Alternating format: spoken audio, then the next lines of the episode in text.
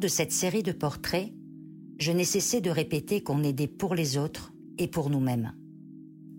Pour faire passer des heures un peu longues au moment de la retraite, comme Colette Bio dans l'épisode 6, pour se sentir utile après un événement traumatisant où l'on n'a pas pu aider comme on l'aurait aimé, comme Thibaut Jamin dans l'épisode 3, ou pour s'occuper l'esprit lorsqu'on a juste envie d'oublier la tristesse quelques heures, comme moi.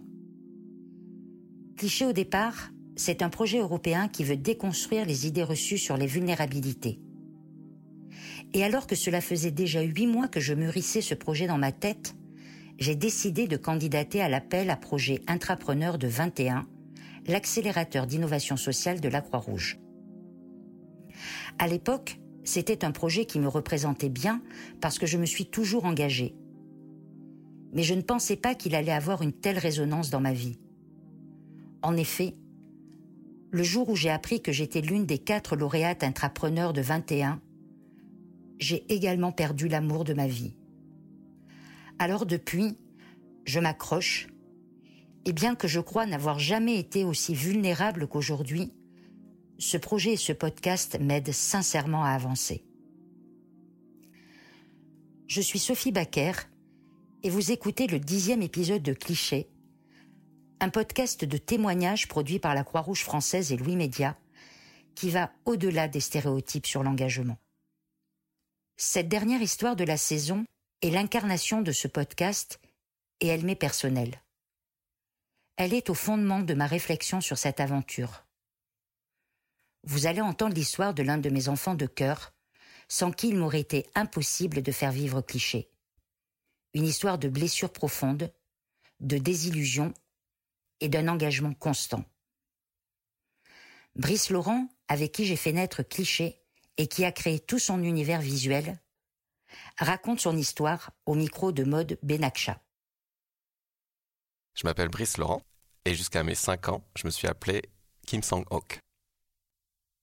Depuis 5 ans, je suis en freelance et je fais de la direction artistique euh, avec tout un tas de clients. Pour ça, je fais de la rédaction, du graphisme et ce qu'on appelle de la direction artistique, c'est-à-dire donner les grandes orientations, les grandes lignes de leur marque et dessiner tout ce qui va leur rappeler ça pour pas se perdre en route.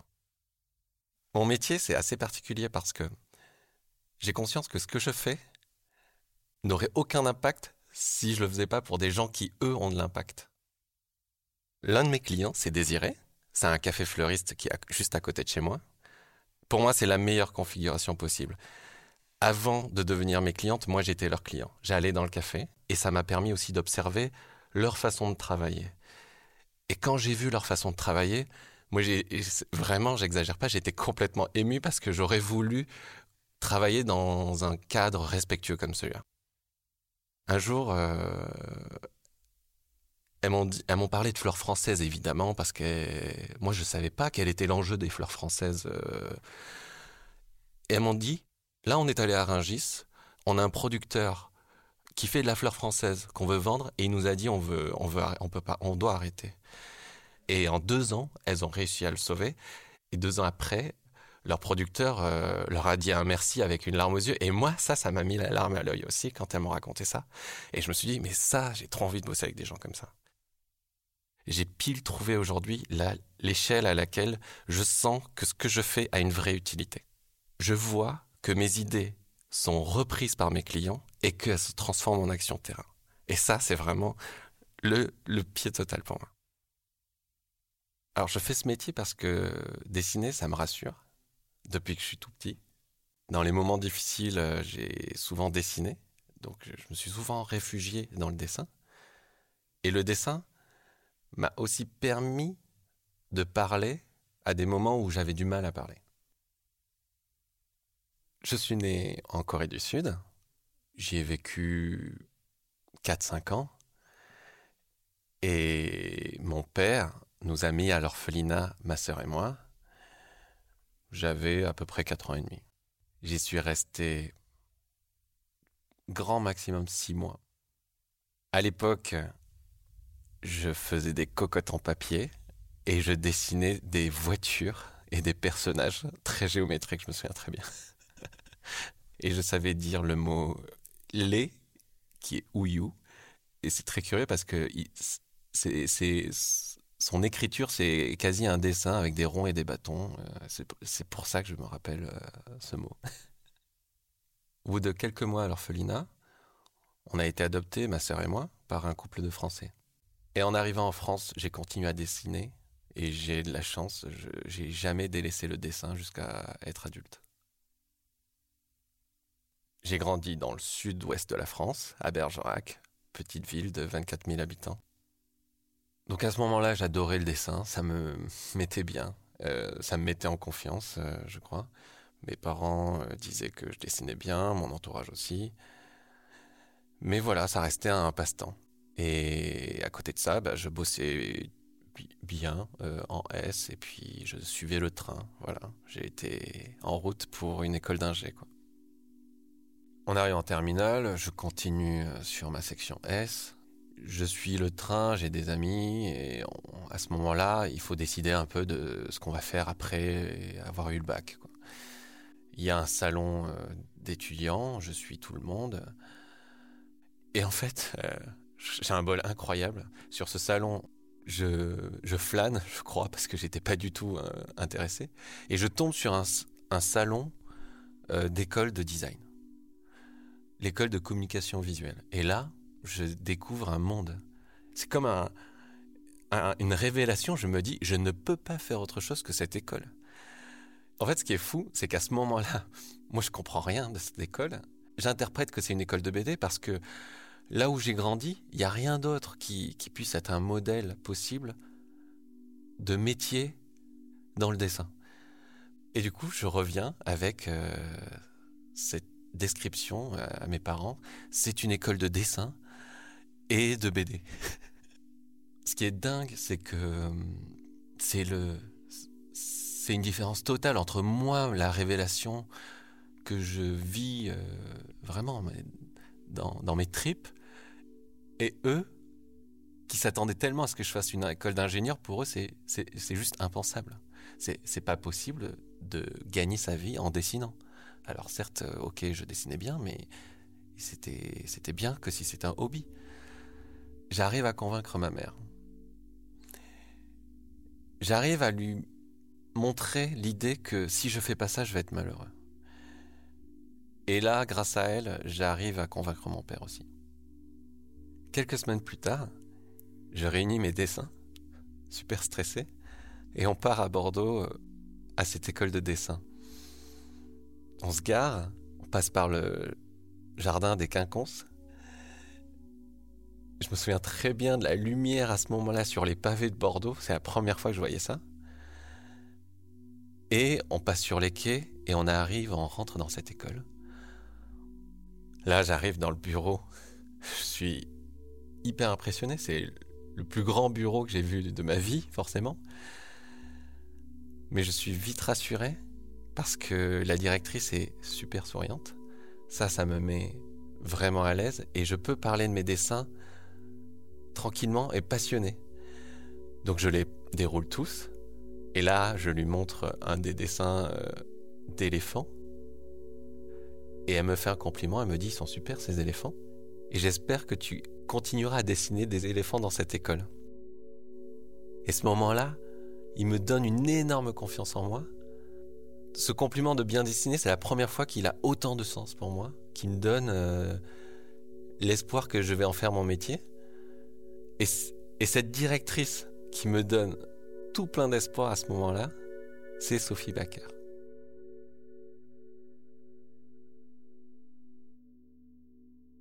Je rentre dans cette école et la première année se passe très bien. Un jour, je regardais toutes les notes, les notes étant derrière, je retournais les feuilles une par une pour voir si j'avais la meilleure note. Et là, Edouard, un, copain de la, de la promo, m'arrête, main sur l'épaule, il me dit Mais t'es grave, arrête. Mais là, je comprends du ridicule de la situation, à quel point je travaillais pour la note et pour satisfaire mes parents. Et donc à ce moment-là, quand je comprends ça, je travaille sur moi-même, mais aussi dans l'esprit de l'école qui est travailler à être créatif, travailler aux idées et, euh, et pas de manière scolaire en fait. Et c'est à ce moment-là vraiment que je fais corps avec cette école et que je m'émancipe, on va dire. J'assume mon côté asiatique, mon côté adopté. Toute cette trajectoire, en fait, je l'accepte, je le vis mieux et je vis mieux toutes les singularités, toutes les différences. Tout le cadre de cette école m'a m'a éduqué en fait. Mais la vraie éducation m'a aidé à sortir du moule dans lequel j'étais jusque-là, qui te dit de réussir, d'avoir les meilleures notes, etc. Et un des détails qui, qui, qui, illustre bien ça, c'est, je me souviendrai très bien, un jour, je suis rentré dans cette école, la directrice, donc Sophie, était avec le secrétariat à l'entrée, et elle euh, passait avec le poing en avant comme si elle volait et avec une mascotte euh, au-dessus de la tête. Donc elle défilait comme ça en chantant Capitaine Flamme, tu n'es pas. Et donc quand tu rentres dans une école et que la directrice fait ça, évidemment c'est pas scolaire et, et que ça détend. Sophie, elle a toujours été proche des étudiants. Et moi, évidemment, je me suis toujours senti proche d'elle. Et elle a jamais fini ce travail de prendre soin de ses étudiants, même après l'école, en fait. Et elle a, elle m'a suivi dans des moments très durs. Ce qui fait qu'aujourd'hui, il se trouve que je l'appelle Oma. Et Oma, ça veut dire maman en coréen. Tout de suite après l'école, j'arrive à Paris. Je voulais absolument travailler à Paris. Et donc, euh, je trouve un boulot dans une agence. J'y bosse comme ça, euh, mais ça ne le fait pas des masses. Et je me mets vite en freelance. Je travaille vite sur des sujets sur la démocratie participative, sur le web social, avec des assos, et tout ça, ça me plaît bien. Et en même temps que ma carrière, enfin ma carrière, mon freelance se passe très bien, ma sœur euh, fait la démarche de retrouver notre mère biologique à ce moment-là, moi, je suis pas super tranquille. Je veux continuer à travailler. Je veux continuer à avancer. Euh. Elle fait sa découverte, mais quand elle ramène sa découverte euh, en France, qu'elle me partage ça, là, je ressens le besoin de, faire aussi, en fait. Du coup, je mets en pause un peu mon, travail. Je travaille, mais mon projet absolu à ce moment-là, c'est de partir en Corée et notamment rencontrer ma mère biologique. Et en fait, ce projet est très mal pris par mes parents adoptifs. Et au bout d'un an et demi de galère, de négociations, de lutte, moi je décide quand même de partir en Corée. Et à ce moment-là, mes parents mettent à exécution une des menaces les plus fortes, c'est d'arrêter de me parler. Et à ce moment-là, on arrête de se parler. Et moi, je pars en Corée. Je fais toute ma découverte. Et quand j'ai fait euh, ce que j'ai voulu, ce dont j'avais besoin, je suis revenu en France euh, pour mes projets professionnels. C'est à mon retour en France que je fonde euh, avec des gens que j'avais rencontrés en freelance, notamment sur ces sujets-là de démocratie participative et de web social. On monte une agence spécialisée là-dedans. Donc on travaille comme on travaille en freelance, mais sous le format agence. Je me suis rendu compte que je, m'étais donné à fond dans cette agence-là parce que j'avais besoin de reconstruire quelque chose qui m'apporte un cadre parce que, parce que dans toute cette histoire personnelle, c'était plein d'émotions. Je, me suis retrouvé quand même seul. Et monter cette agence avec euh, une, équipe de design, voilà, ça, ça a été ma, famille que j'avais créée, quoi. Sauf qu'en fait, au fond de, mon travail en lui-même, il y avait autre chose, c'est qu'on était en lutte euh, pour plein de choses, mais surtout au niveau travail, je sentais bien qu'à ce moment-là, on travaillait avec les... Vraiment, on pouvait pas avoir de meilleurs clients que ça. On travaillait avec le top des assos, des médias à ce moment-là, des ministères, des collectivités territoriales. vraiment, c'était sur le fond, sur les projets. C'est, je pouvais pas viser moi mieux que ça, quoi. Mais, en fait, sur ce que j'apportais à ce moment-là, je sentais bien que je, sentais que ce que je faisais avait pas d'impact en fait. C'était, euh, j'agissais pas au niveau où je pouvais agir en fait. Pas que je faisais forcément mal, mais en tout cas, ce que je faisais là n'avait pas d'impact à ce moment-là. Et du coup, j'étais tiraillé entre ce besoin de retrouver du sens dans mon travail et cette attache que qu'il y avait dans cette agence, quoi.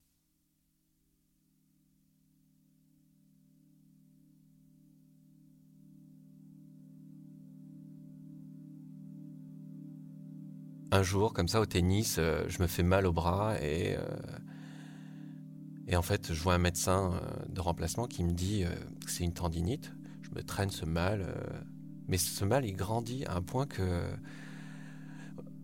même à partir du milieu de l'année, j'avais euh, le bras en écharpe euh, tout le temps. Je l'enlevais, je revenais tout le temps avec, et puis ce mal se faisait de plus en plus grand. Mais à ce moment-là, en même temps, j'étais, euh, j'étais dans le fond super mal de, de, toujours décider ou pas de partir de cette agence, quoi. Et puis, il se trouve qu'un jour, un ras-le-bol je décide là, à ce coup-ci, de partir. Je pose ma démission, je dis au revoir à tout le monde. Je pars et à ce moment-là, je prends soin de moi et je fais un check-up pour ce mal au bras. Et à ce moment-là,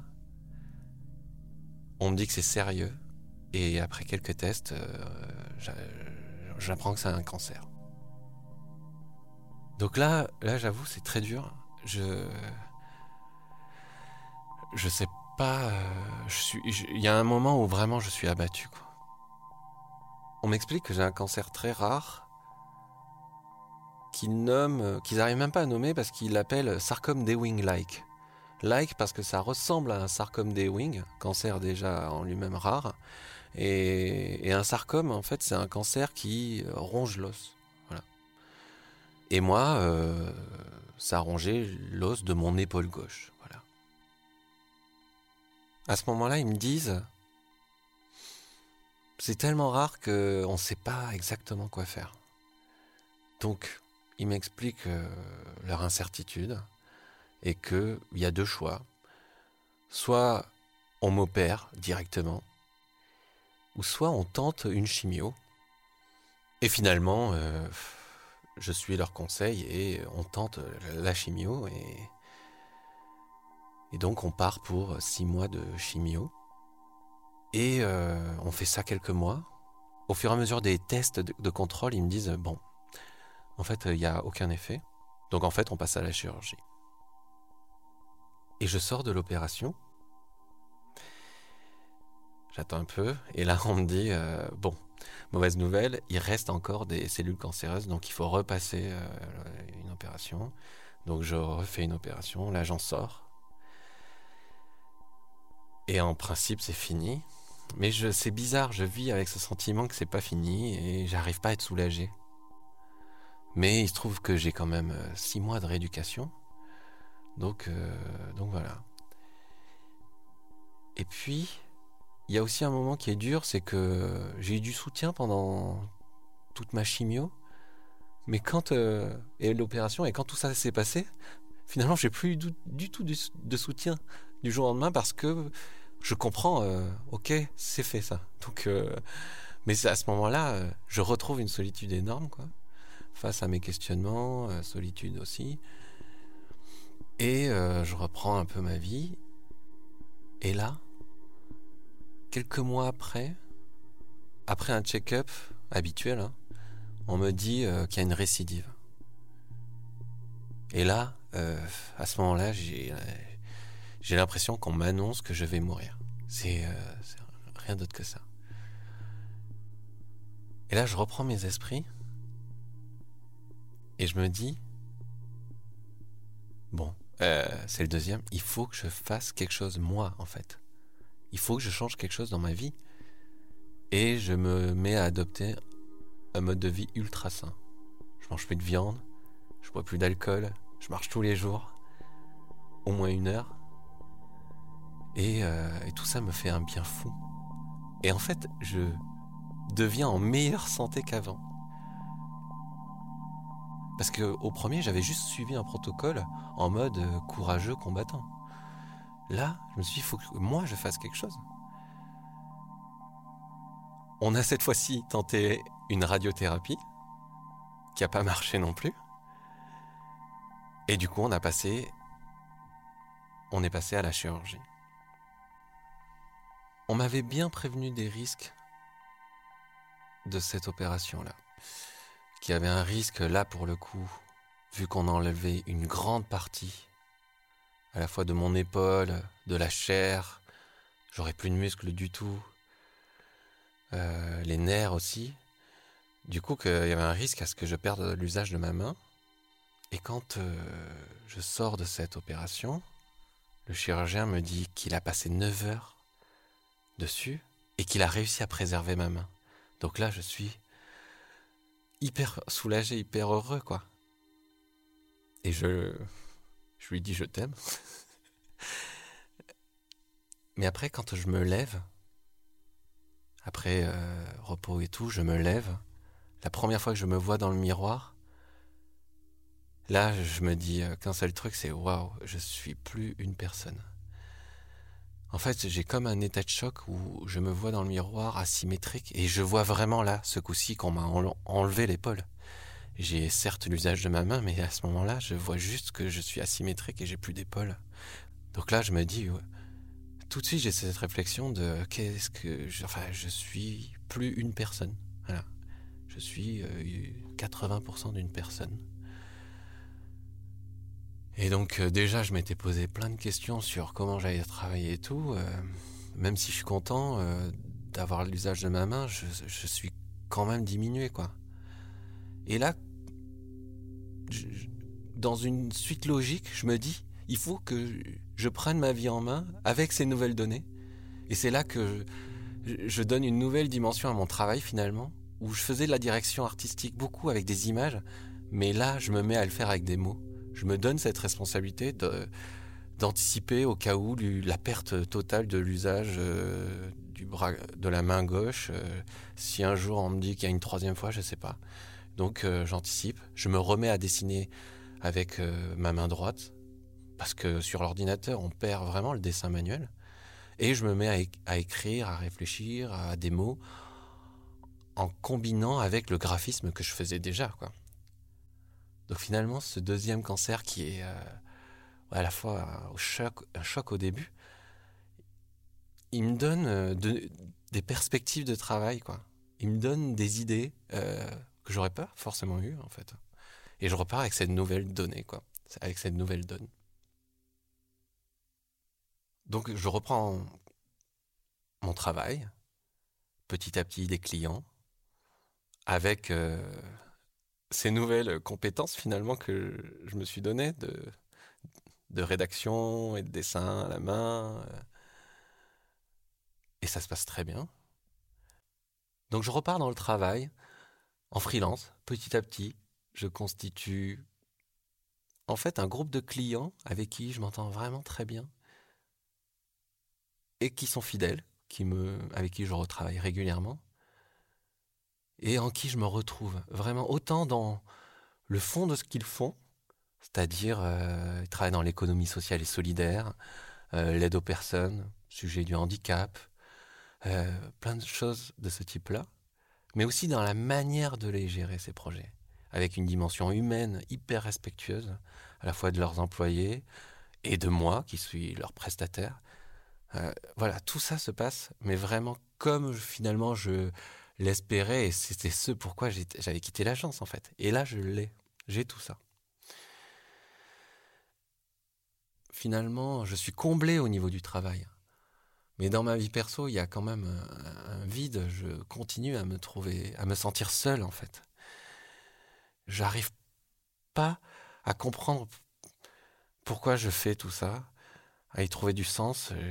J'ai aucun cadre familial à ce moment-là. Et genre, je tombe, euh, je tombe d'un coup euh, au fond de mon canapé. Je trouve pas de sens en fait. Je reste dans cet état un moment quand même.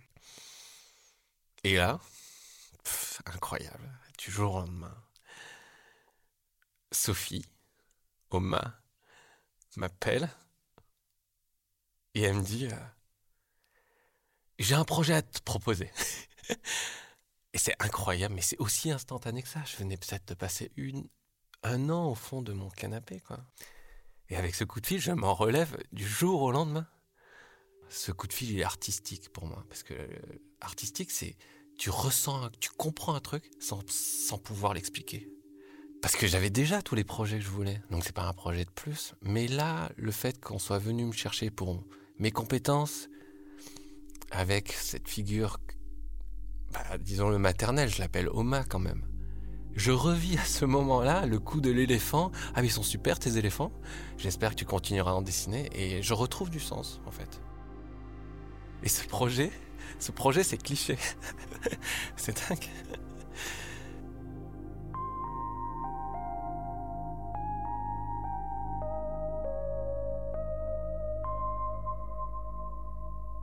On est en janvier, janvier 2020, et on s'appelle. On monte les concepts comme ça, par euh, des SMS, des coups de fil, on s'entend tellement bien sur pourquoi on veut faire ce projet, à changer l'idée de ce qu'on se fait, de la solidarité. Ah, tenez, euh, je vous donne 10 euh, centimes. Un peu misérabiliste, quoi. Et puis, voilà, on veut, on veut vraiment donner une dimension euh, pleine d'énergie et de possible autour de ce que c'est euh, de venir en aide, de, de repartir à l'action, alors qu'on se sentait mais pas possible, on se, on se sentait incapable de faire quelque chose, et là de se retrouver capable à faire des choses. Quoi. Elle me met très vite dans le projet pour qu'à la fois je je réfléchisse euh, le concept avec elle, l'idée, les valeurs, tout ce qu'on veut porter dans ce projet, et surtout que je trouve la forme graphique, le visuel qui va porter ça. Et quand on est arrivé avec ce projet de, la série des dix, histoires, dix podcasts, il se trouve qu'il fallait une vignette pour porter euh, cette série-là.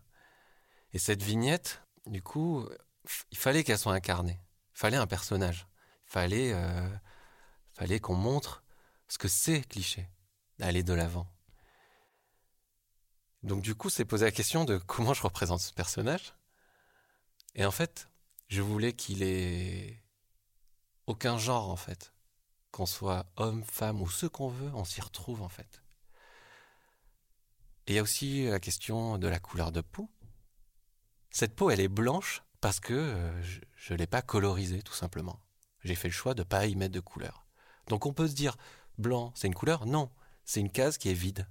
Donc euh, on y met la couleur qu'on veut. Et je voulais aussi que tout le monde s'y retrouve là-dessus. Et enfin, sur l'attitude du personnage, quand j'étais enfant, je me suis vu en vidéo courir. Et là, je me suis dit, c'est pas possible, je cours comme une fille. Et il faut que je change ça. Et puis apprendre à marcher comme un mec. C'est dans ce moule-là que j'ai grandi. Et en fait, j'ai vraiment commencé à devenir heureux quand euh, j'ai arrêté de me dire ça. Parce que ça va, ça veut vraiment rien dire de courir comme une fille. Donc en fait, c'est ça. Ce perso, je voulais qu'il court comme on veut. Voilà. Pas dans l'action des super-héros qui vont à l'action euh, sauver des vies, mais qui, sont juste dans l'action. En fait, ce projet, il est comme les autres projets que j'ai aujourd'hui. Je suis hyper heureux parce que je suis pile au niveau où je sens que je sais, je peux faire les choses et que je suis utile. Dans les moments difficiles, euh, quand il fallait aller de l'avant, j'ai parfois eu ce réflexe de vouloir euh, me cacher les blessures que j'avais.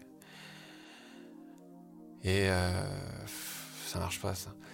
Euh, un jour, j'ai vu un art japonais, mais incroyable. C'est un vase qui est cassé en mille morceaux. Ils le reprennent et morceau par morceau, ils le recollent avec de l'or. Et ils reconstituent ce vase qu'on voit tout cassé, mais reconstruit avec de l'or. C'est encore plus beau. Et en fait, c'est ça. Euh, je, suis passé par euh, l'abandon, euh, un autre abandon, ma vie à l'agence, un cancer, un autre cancer. Et c'est ces morceaux qui sont recollés aujourd'hui. Et, et c'est ça. C'est pas parce qu'on est blessé qu'on peut plus avancer. C'est pas parce qu'on est blessé que ça doit nous empêcher d'agir.